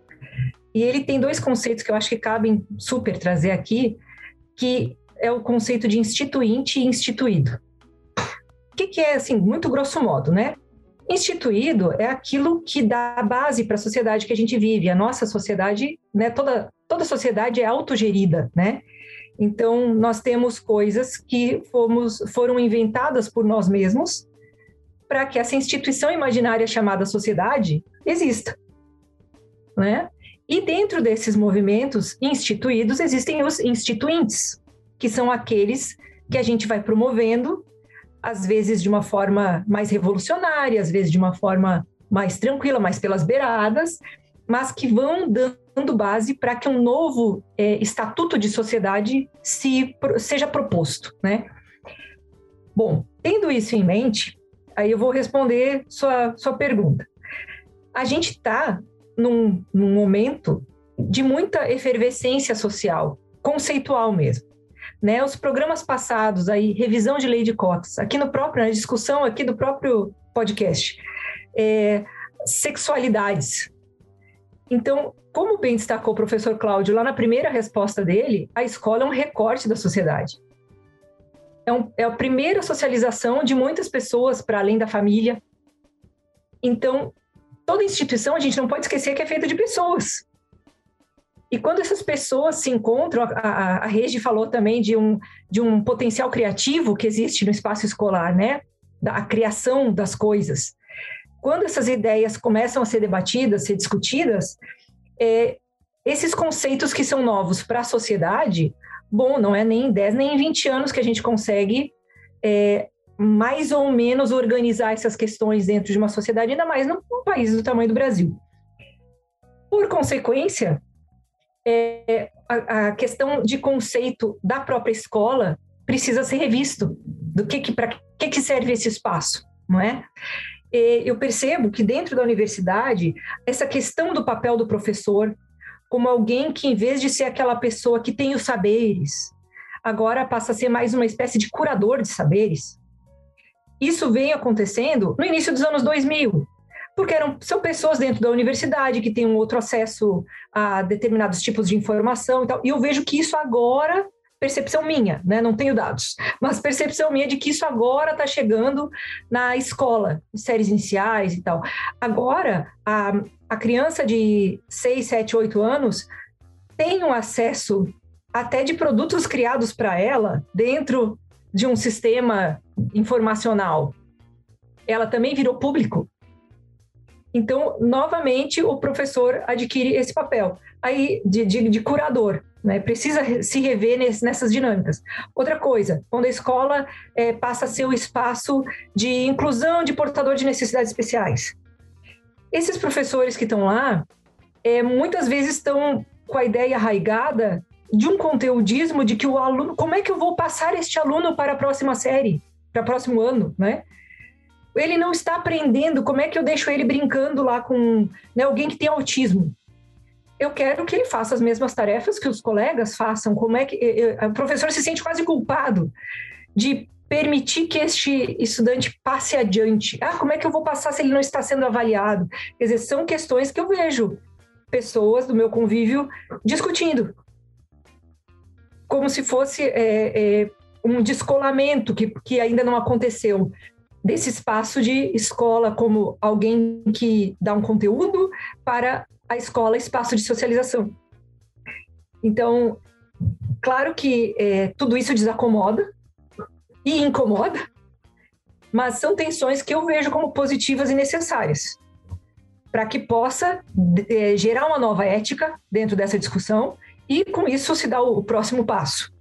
Né? São espaços que, que a escola é, é, o espaço de se discutir isso. Se você não vai discutir no espaço de formação, você vai discutir onde? Então, essa, é, é o meu, meu principal, minha percepção, assim, porque a gente ainda está muito envolvido nisso, né? Então, é uma percepção muito do, da praxis, assim, do dia a dia. São questões, é, por exemplo, na escola lá onde a gente trabalha, é, as salas de aula foram nomeadas com o nome de mulheres importantes. Por Legal. quê? Porque lá na comunidade, a maioria, claro que existem famílias bonitinhas com papai, mamãe, cachorrinho e não sei o quê, mas a maioria, mães que trabalham fora, como é que aquele filho que vê a mãe, é, vê, vê pouco a mãe, vê ela em casa, como é que ele vai ajudar? Ah, ele, poxa vida, vamos fazer lá um projeto em que eles vão fazer filmagens com lidas diárias. Pô, eu vou ter que filmar meu coleguinha fazendo de conta que ele está varrendo a casa? E vai, Bota uma vassoura lá para ele, faz, filma, filma ele varrendo, filma ele fazendo de conta que tá lavando louça, coloca uma, uma dinâmica doméstica e vê que não vai cair o braço se isso acontecer. Então, eles chegam, eles desenvolvem essas atividades na escola e chegam em casa tendo um outro olhar para aquela mulher que está lá. E ainda assim, tem quem se incomode com isso. Alguns professores, algumas pessoas que. Ah, mas por que, que a gente vai fazer isso? Por que, que a gente vai trocar os nomes das salas? É, identificar por número é muito melhor. Sim, talvez seja mais prático, mas e, e, a, e a, a, parte formativa do social. E o que comunica, né? né? É, o que comunica. Então, Perfeito. são essas, esses espaços que a gente tenta promover na medida do possível. Né? É. E o que me ocorreu também, além de, né, do que a Regiane, do que a Jéssica falou, Marcos, é que você levanta a questão né, da identidade da imagem da escola, eu acho que tudo tem múltiplos fatores, né? E eu vou de novo para o plano social. Sim, foi forjada uma falsa ideia, né, historicamente, de que a escola era responsável pela mobilidade social, né? Assim, tanto é quando era criança, lá, para que, que você estuda? Tem que estudar para ser alguém na vida, tem que estudar para ter um bom emprego, tem que estudar né, para é, conseguir ali um lugar na sociedade e tal. Na verdade, isso é uma grande inverdade, porque não é a escola que faz isso. Quem gera emprego e mobilidade social é a economia, não é educação. Né? E o que, que aconteceu? Essa falsa ideia, forjada historicamente, ela vem desde lá do Brasil Império, né? foi até final dos anos 90. Então, o que, que acontece? Quando a gente entra nos anos 2000, então o segundo milênio ele trouxe isso como novidade. Ninguém acredita mais nisso, de que a escola vai trazer a mobilidade social. Então, esse engodo ele caiu por terra, né? Só que aí o, problema disso é que tem um certo desencanto, né? Aí as pessoas começam a questionar qual é o sentido da escola. Então, para que, que a escola serve? Então, se eu não vou ter um bom emprego, se eu não vou ter um lugar ao sol, se eu não vou poder né, me ter um bom desenvolvimento social, se para o êxito pessoal ela não vai resolver o meu problema. Ela nunca ia resolver mesmo, porque quem tem que resolver isso é a economia, o plano econômico, né? é, outro, é outro lugar, é a política. Né? A igualdade social é o, plano, é o plano da política. É claro que a escola ela tem sim uma diferença na vida das pessoas. Não vamos dizer que não. O diploma também tem um efeito na vida das pessoas, mas isso não significa aquela mobilidade social que se né, conservou aí historicamente. No plano também interno da escola, eu acho que é preciso discutir essa identidade, né? Porque as pessoas também são múltiplas, as formações são múltiplas e elas têm múltiplas compreensões da vida, inclusive da educação. Então, é nesse sentido que internamente as escolas precisam criar aquele significado compartilhado, né, que é o que você falou. Então, se a gente vai discutir educação, o que, que significa educação para cada um que está na escola? Então, a escola tem que discutir o que é educação, se vai fazer avaliação, o que é avaliação, o que é o currículo. Então, a gente tem que colocar isso na pauta e criar significados compartilhados. E é por isso que você leu aí né, duplo nome da escola, de espaço de Betita, Infantil Henrique, que confusão é essa? É justamente porque nós entendemos que a escola ela tem essa função de desmistificar e pensar no plano da identidade, inclusive na própria identidade. Né? Então, o nome da escola oficialmente hoje, desde 1960, quando ela foi inaugurada, é Infante do Henrique. Quem é Infante do Henrique? Quando eu estudava, você é historiador, você sabe disso? Eu fui enganado quando eu fazia história no ensino fundamental de que Infante do Henrique foi responsável pela escola de Sagres, uma escola de navegação portuguesa, etc, etc, etc. O que, que se sabe hoje, inclusive tem materiais lá em Portugal, inclusive documentários que dizem isso, que a escola de Sagres de fato nunca existiu com esse fim que dizem que ela existiu. Na verdade, era uma empresa de fachada para o tráfico de escravizados no mundo. E o Infante do Henrique foi o cara que fez isso no mundo. Então veja, então a escola ela tem que trazer esse conhecimento. Conhecimento é isso, é desmistificação, é trazer de fato um fato histórico narrado na perspectiva histórica científica, não para justificar uma realidade. E aí o que, que acontece? A comunidade sabe que agora quem é o infante do Henrique, que na verdade é esse cara responsável pelo tráfico né, de escravizados do mundo. Não é à toa que o Brasil teve uma, um dos maiores contingentes do mundo, acabou por último com, escravo, com a escravização, só pela necessidade da criação da República. Você sabe disso, que teve que acabar matar a escravidão, porque era ainda um grande negócio no Brasil. E aí, por que Espaço de Bitita? Que nós queremos homenagear uma pessoa, uma mulher negra, Carolina Maria de Jesus, que morou no bairro da escola, no bairro do Canindé, Olha e nós legal. queremos homenagear e não conseguimos isso até hoje. A gente está lutando há quatro anos, mas nós não desistimos. Então, o que foi feito lá? Nessa perspectiva que você levanta. Primeiro, a escola chamou a comunidade para dizer assim: ó, não, não foi para dizer, ó, nós vamos mudar o nome da escola porque Infante Henrique é um cara cruel, não foi isso. Ó, quem é Infante do Henrique, a comunidade precisa saber. Qual foi a primeira pergunta? Sabendo disso, a escola, a comunidade quer mudar o nome da escola? Essa foi a primeira pergunta. Aí veio o primeiro resultado. Nós, sabendo disso, a gente quer mudar sim o nome da escola. 97% acharam que tinha que mudar sim. Depois que achou que tinha que mudar, qual é o nome? A escola foi lá e propôs o nome? Não. Nós queremos que vocês indiquem candidatos. Então, quem podia indicar candidato? as famílias, estudantes, professores, todo mundo da escola, até não estudantes, não pais, não mães que moravam na comunidade e que quisessem ir lá na secretaria depositar o voto. Surgiu o nome de um, de um nome aí. aí apareceu, então, Carolina Maria Jesus, Ariano Suassuna, é, Paulo Freire, apareceu Pagu, né? É, Patrícia Galvão, apareceu Ariano Suassuna, Milton Santos, uma série de pessoas que já foram professoras na escola. E venceu Carolina Maria de Jesus, porque foi voto mesmo, ali com eleição determinada, todo mundo votou. Então, é disso que a gente está falando. Então, esse significado compartilhado, ele é embasado em conhecimento, em saberes sociais, históricos, de fato, fundamentados.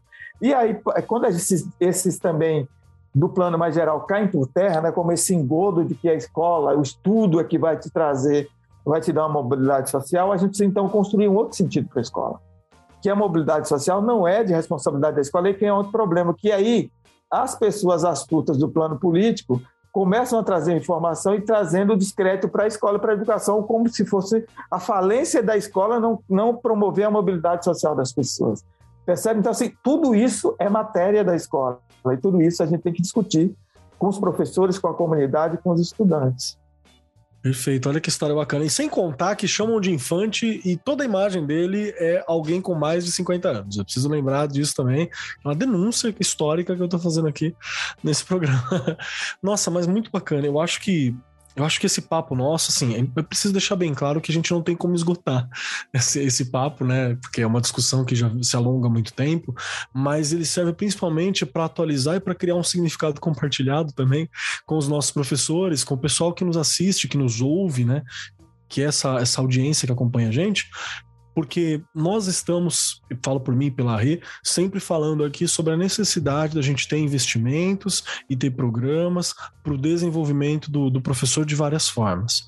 Né? O podcast consegue fazer um trabalho de trazer uma informação e de trazer uma formação de uma maneira leve. Né? Que está dirigindo, tá ali, né? Tá no caminho para casa, tá ali, tá lavando uma louça, tá ali, tá aprendendo, tá discutindo educação. A gente traz aqui pessoas super capazes, como é o caso seu, Cláudio, como é o caso da Jéssica, que tá aqui com a gente hoje, e a gente constrói esse significado. Mas também é muito importante, né? Tanto a gente ter o feedback do pessoal, mas também é muito importante a gente entender que há limitações, a gente precisa ir atrás né, das áreas competentes para isso, que muitas vezes é a comunidade, como foi mesmo refletido aqui, muitas vezes é os poderes públicos, muitas vezes são os, os, os parceiros que estão ali na discussão. É, a gente já está com a nossa hora quase batendo aqui. Não conseguimos encerrar completamente o tema e nem era o nosso objetivo, como já deixei bem claro. E eu vou encaminhando aqui para os nossos momentos finais. E devo avisar os nossos dois convidados que estão aqui presentes que há uma, uma, uma metodologia aqui que para você poder cestar, e hoje, no momento dessa gravação, é um senhor cestar, né? Porque a gente tem sábado, domingo, segunda e terça aí, que tem o feriado, e muitas instituições vão emendar, né? A segunda com esse feriado. Tem três questões para responder, senão você não consegue cestar. Você fica preso aqui neste limbo e a gente só vem pegar você quarta-feira, no caso, porque é, o dia que volta os dias úteis aqui para a gente trabalhar. Que é o seguinte: três questões. Primeira questão. Se vocês gostaram do programa, quero muito ouvir o que vocês acharam, se vocês acharam bacana, como foi essa discussão, como vocês se sentiram com ela. Segunda pergunta: como a gente encontra você? Como é que a gente faz para achar o Cláudio? Como é que a gente faz para achar a Jéssica? Vocês querem ser encontrados? Tem uma forma de entrar em contato, tirar uma dúvida, às vezes, procurar informação? E a terceira questão, que não é uma questão, é um, conselho, um apontamento, que é um pedacinho de Cláudio e de Jéssica para ficar com os nossos ouvintes. Então pode ser uma frase, pode ser um pensamento, pode ser uma dica de livro, pode ser uma dica de filme, uma dica de música. Ultimamente a gente está bem em filmes, né? Indicamos aqui alguns filmes nos últimos programas. Então é uma dica. E para dar tempo para os nossos convidados pensarem, Regiane Taveira que está aqui com a gente, por favor, Rê, Primeira questão, você gostou do programa? Segunda questão, como a gente te acha?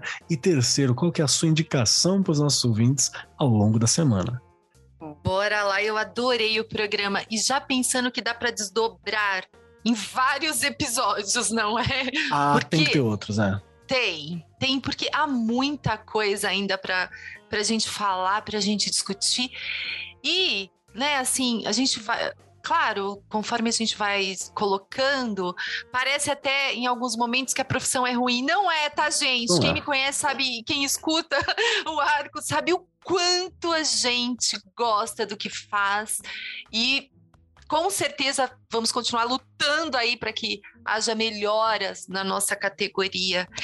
Bom, estou aqui no Arco 43, no Insta, no Face, já agradecendo aí a Jéssica, o Cláudio, foi uma delícia conversar com eles, você, Keller, e a gente realmente precisa continuar discutindo, sempre vai ter alguém que vai nos ouvir em algum lugar e vai falar: puxa vida, né?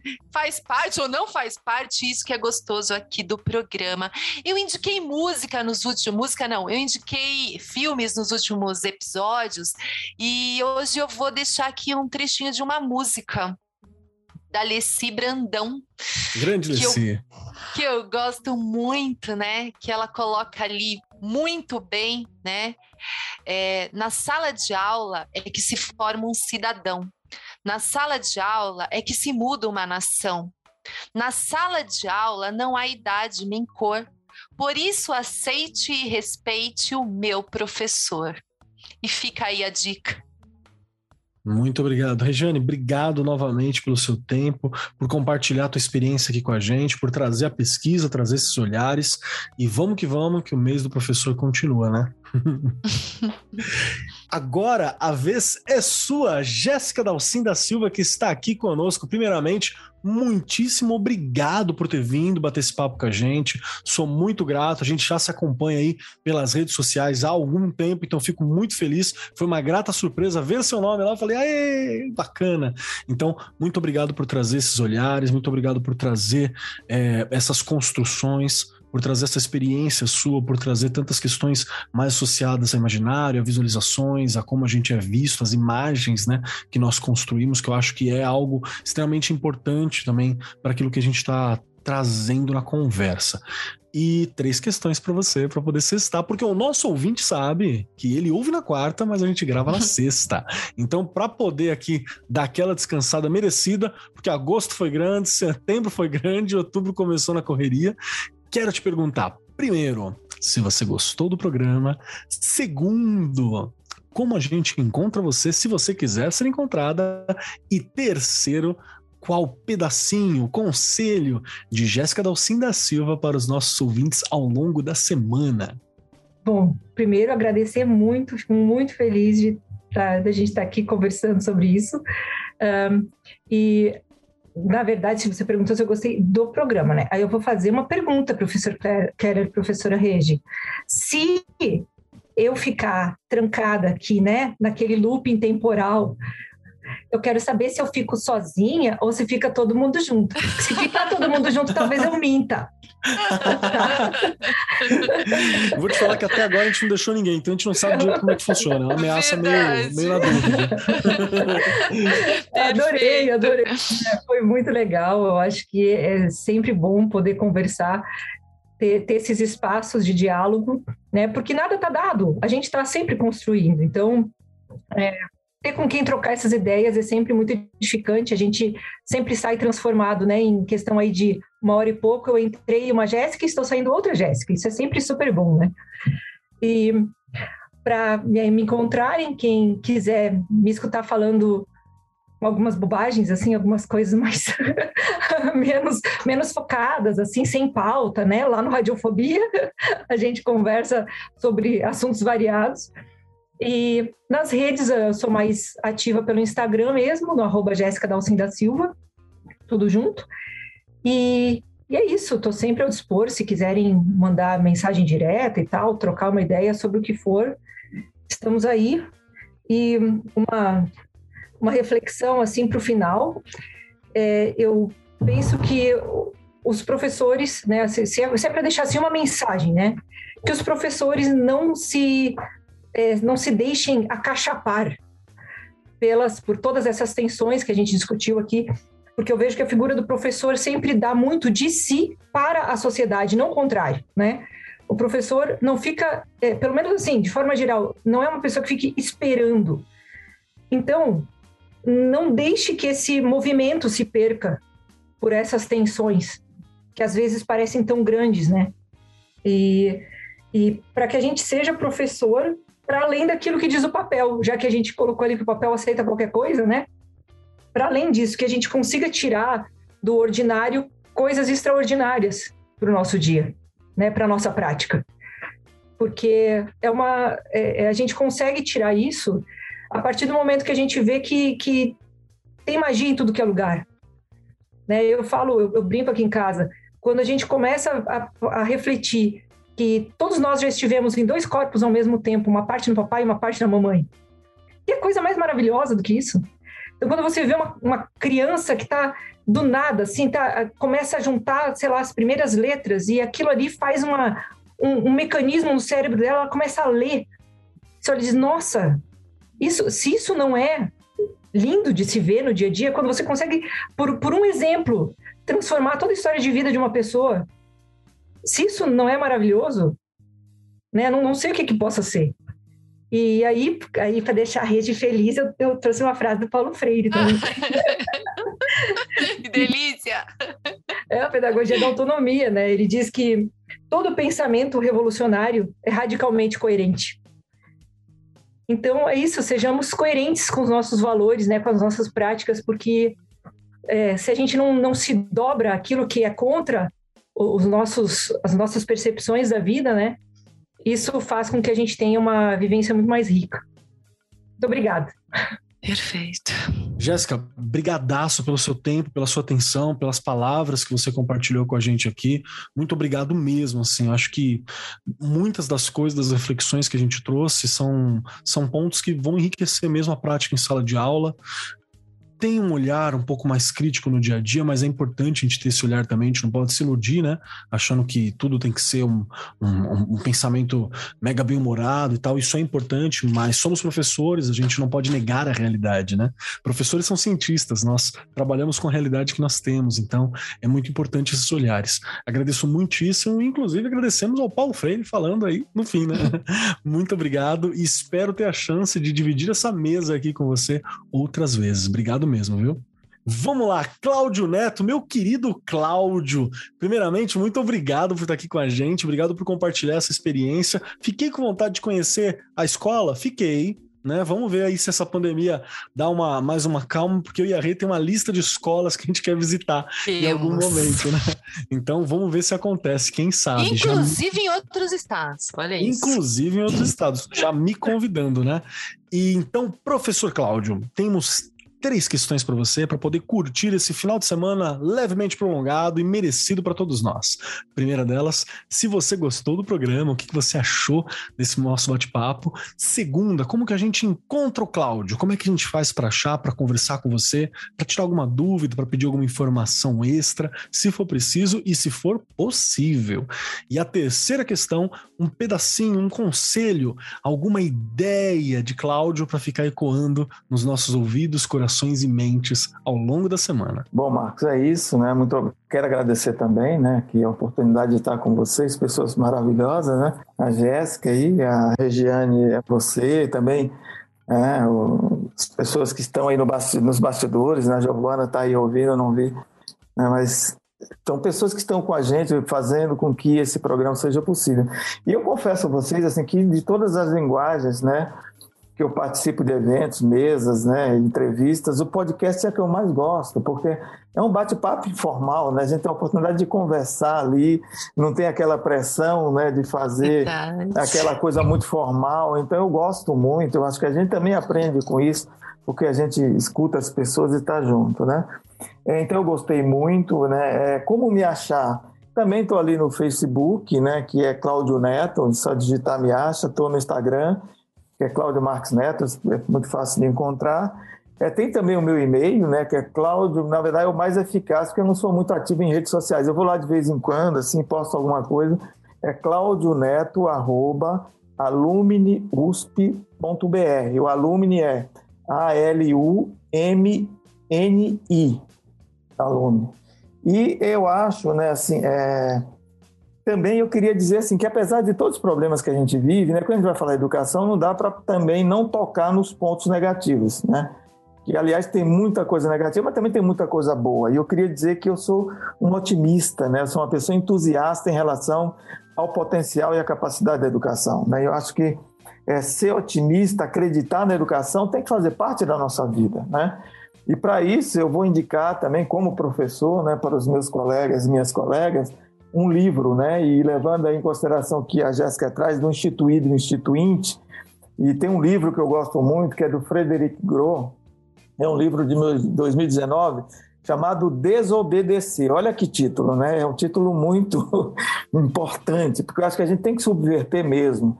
Então, um livro de um francês, Frederic Gros, um livro recente, muito bom, vale a pena ler, né, para saber o que, que ele diz, porque eu acho que na nossa missão também a transgressão é uma coisa importante dentro dessa lógica do instituído e instituinte.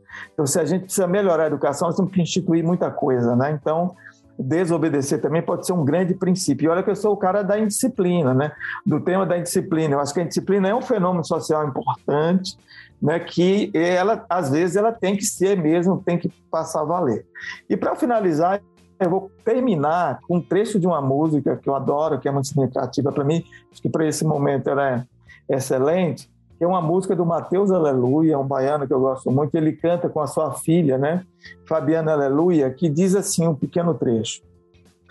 Na linha do horizonte há um fundo cinza. Para lá dessa linha eu avanço e vou. Não me digam que o fim é cinza, pois eu vejo cinza como o início em cor. Então nós temos que ser otimistas e ver o cinza como um início em cor, como Mateus Aleluia e Fabiano Aleluia veem para a gente seguir lutando por uma educação justa de qualidade para o Brasil e para o mundo.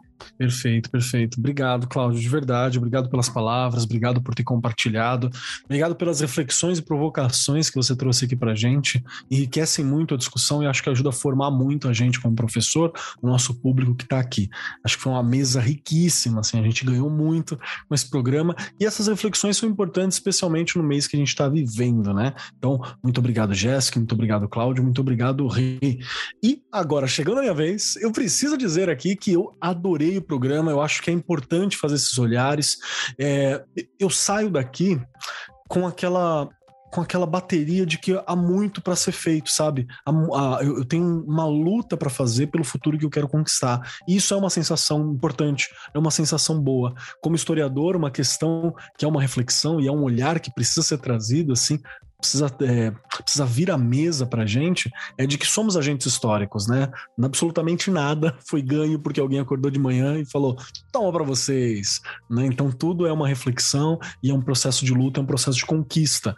Então acho que é importante trazer esse olhar e é preciso a gente ter uma noção sobre como que está o, o, estado da arte dentro da educação. Acho que isso é muito legal. Então eu agradeço muito por terem me elucidado aqui nesse bate-papo de hoje. E também falar que eu não sou doido com as percepções que eu tenho às vezes, né? Às vezes a gente fica aqui sozinho, fica, hum, mas será que faz sentido? Né? Então foi muito bacana essas trocas todas.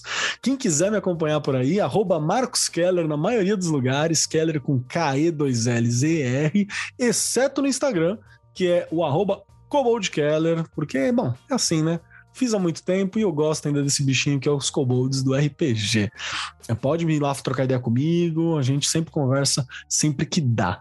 E por fim, para mim aconselhar algo, o que eu vou deixar para vocês, meus queridos ouvintes que estão aqui com a gente acompanhando há tanto tempo, ela é uma frase cuja autoria é debatida bastante, né? Porque ela é uma frase muito famosa, que é o só a luta muda a vida, né? Tem, isso é uma frase muito utilizada especialmente por correntes sindicais.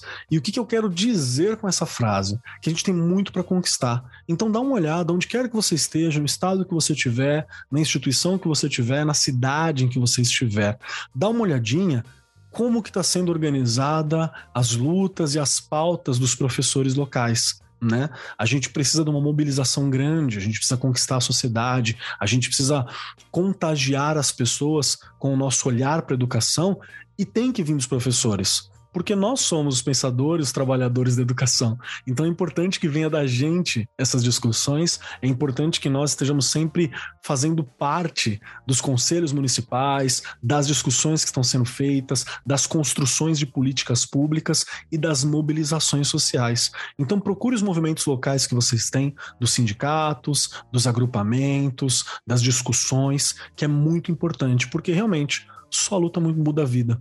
E várias das questões que hoje são essenciais chegaram para a gente por via de luta. Do 13 terceiro salário ao afastamento por médico, a hora aula, é, perdão, a hora de formação pedagógica, né, a aula de formação pedagógica, são conquistas de luta ao longo do tempo. Então, lute, né? Cola com a gente e vamos construir pro amanhã a educação que a gente quer e precisa para esse país e para esse mundo que a gente quer construir.